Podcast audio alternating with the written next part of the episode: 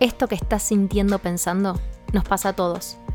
Descubramos juntos qué es lo que podemos aprender, entender, reflexionar o accionar al respecto. Qué bueno que elegiste crecer. Mi nombre es Melina D'Angelo y esto es otro episodio de Para Cuándo. Buen viaje.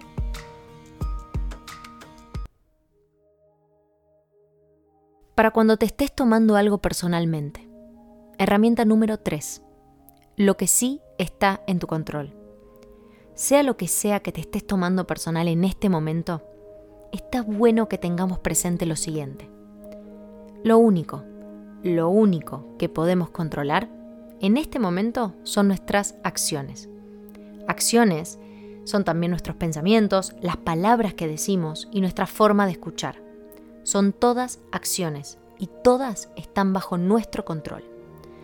Probablemente lo que te esté molestando es lo que otra persona dijo, hizo, supuso, expresó. ¿Qué control tenemos sobre eso? 0%. Acordate que todo lo que involucre acciones de otras personas es incontrolable para nosotros. ¿Te rayaron el auto? Incontrolable. ¿Te insultaron en la calle? Incontrolable. ¿Te dejaron? Incontrolable. ¿Te ignoraron? Incontrolable. ¿No te responden el mensaje? Incontrolable. Estamos hablando sobre las situaciones que tenemos control. Y resulta que solo podemos controlar lo que está dentro de nuestro metro cuadrado. Este metro cuadrado donde estás parado sentada ahora. Ya sé, no te estoy diciendo que no te duela, que no sea molesto, que no sea justo o injusto lo que sea que esté pasando. Pero estamos hablando de que no tenemos el control sobre ninguna de estas cosas. Y resulta que solo podemos controlar lo que está en el espacio en el que estás ahora, en este metro cuadrado que habitas, es el único espacio donde sos rey y soberano. ¿Qué control sentís que tenés sobre lo que pensás de otros cuando los ves? Te encontrás con alguien y tu cabeza, ¡pum!, simplemente ¿qué hace? Empieza a conectar y a juzgar para entender a quién tenés enfrente. Es algo automático. Nuestro cerebro busca coherencia. Sacas conclusiones. Juzgar no es algo bueno o malo. Juzgar es pensar, qué lindo lo que tiene puesto. O, uy, no, esta persona no me va a dejar de hablar si la saludo, así que mejor miro para abajo. Ambos son juicios. Y las personas emitimos constantemente juicios. Estos pensamientos automáticos son muy, muy únicos de cada uno de nosotros. ¿Por qué? Porque interpretamos, uno, según la información que tenemos almacenada en nuestra mente, o sea, lo que aprendimos, y dos, según en la emoción en la que estamos en ese momento que nos cruzamos a alguien.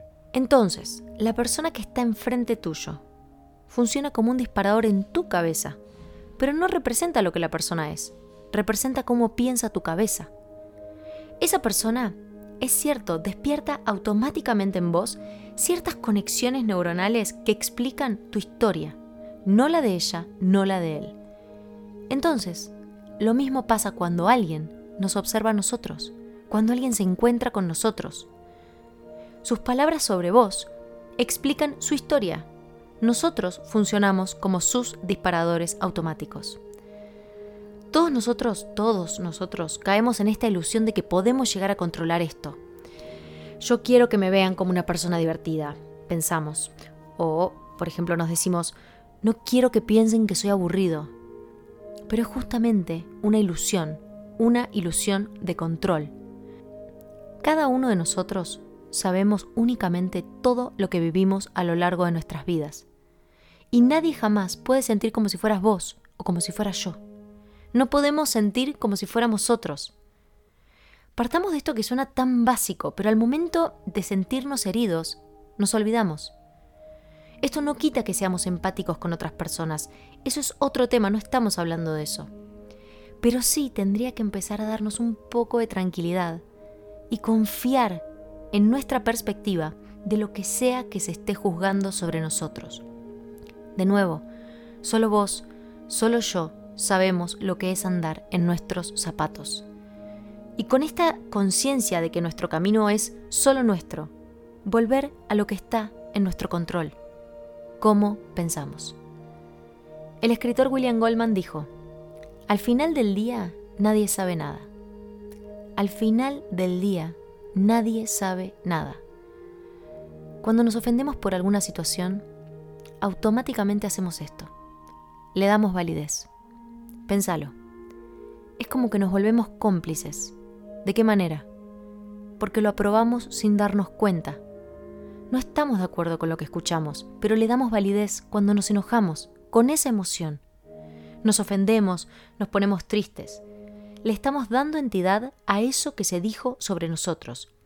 No nos gusta lo que pasa, entonces aparecen emociones.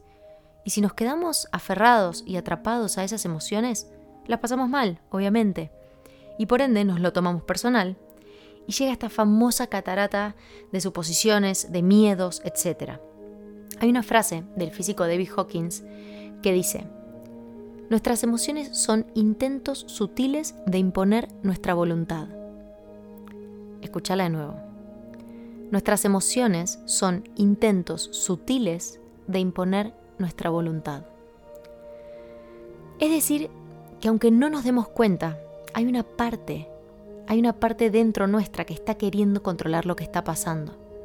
Porque duele, ya sé, pero aún así es incontrolable lo que otros digan de nosotros. No te estoy invitando a negar lo que escuchaste o lo que viste, pero ahora que ya sabes lo que sentís y que hay algo que te está molestando mucho, podés elegir a propósito frenar por este instante y dejar de ser cómplice de esta situación. Dejar de querer manipular sutilmente a través de tu emoción lo que sea que te esté pasando. Alejate un poco. Yo sé que quizás decís, pero esto está muy mal, está muy mal, no me merezco esto. Y lo sé. Quizás lo que escuchaste resuena en vos. Y sabes que algo de eso te vas a tener que ocupar en algún momento. Pero sigue estando en tu poder cuándo, de qué forma te vas a ocupar. Y sobre todo elegir cómo querés responder en este momento que te sentís mal con lo que te está pasando. ¿Vas a responder siendo cómplice de lo que se dijo? ¿O vas a responder contemplando que nada de lo que dicen habla de vos, sino de cómo observa el otro. Entonces, recurrí a pensar que las acciones del otro, al igual que el clima, son 0% controlables. Imagínate queriendo soplar una nube cada vez que alguien diga algo que no te gusta. Así de ridículo es querer controlar lo que los demás dicen de nosotros. De nosotros o de otras personas, obviamente. No importa si están más o menos justificadas las palabras de los otros, si tienen suficientes pruebas para demostrar lo que dicen, o si es alguien que tiene mucho poder en, donde sea que estés. Siguen siendo acciones que no podemos controlar. Entonces cuando detectes esto, vuelve a vos, vuelve a lo único que podés controlar, tus pensamientos. ¿Y cómo vas a actuar frente a esto? Deja de soplar nubes. Hace tu lista donde confundís controlable con incontrolable. Te vas a sorprender muchísimo. Siempre que hables de acciones de otras personas, recordate, repetite en tu cabeza. Incontrolable. Querer controlar lo que los otros dicen o piensan de nosotros es tan ridículo como querer que se despeje el cielo porque organizaste un picnic al aire libre. Y ni te digo si te enojas con el cielo. El filósofo Publio Ciro expresó, ¿quieres tener un gran imperio? Impera sobre ti mismo.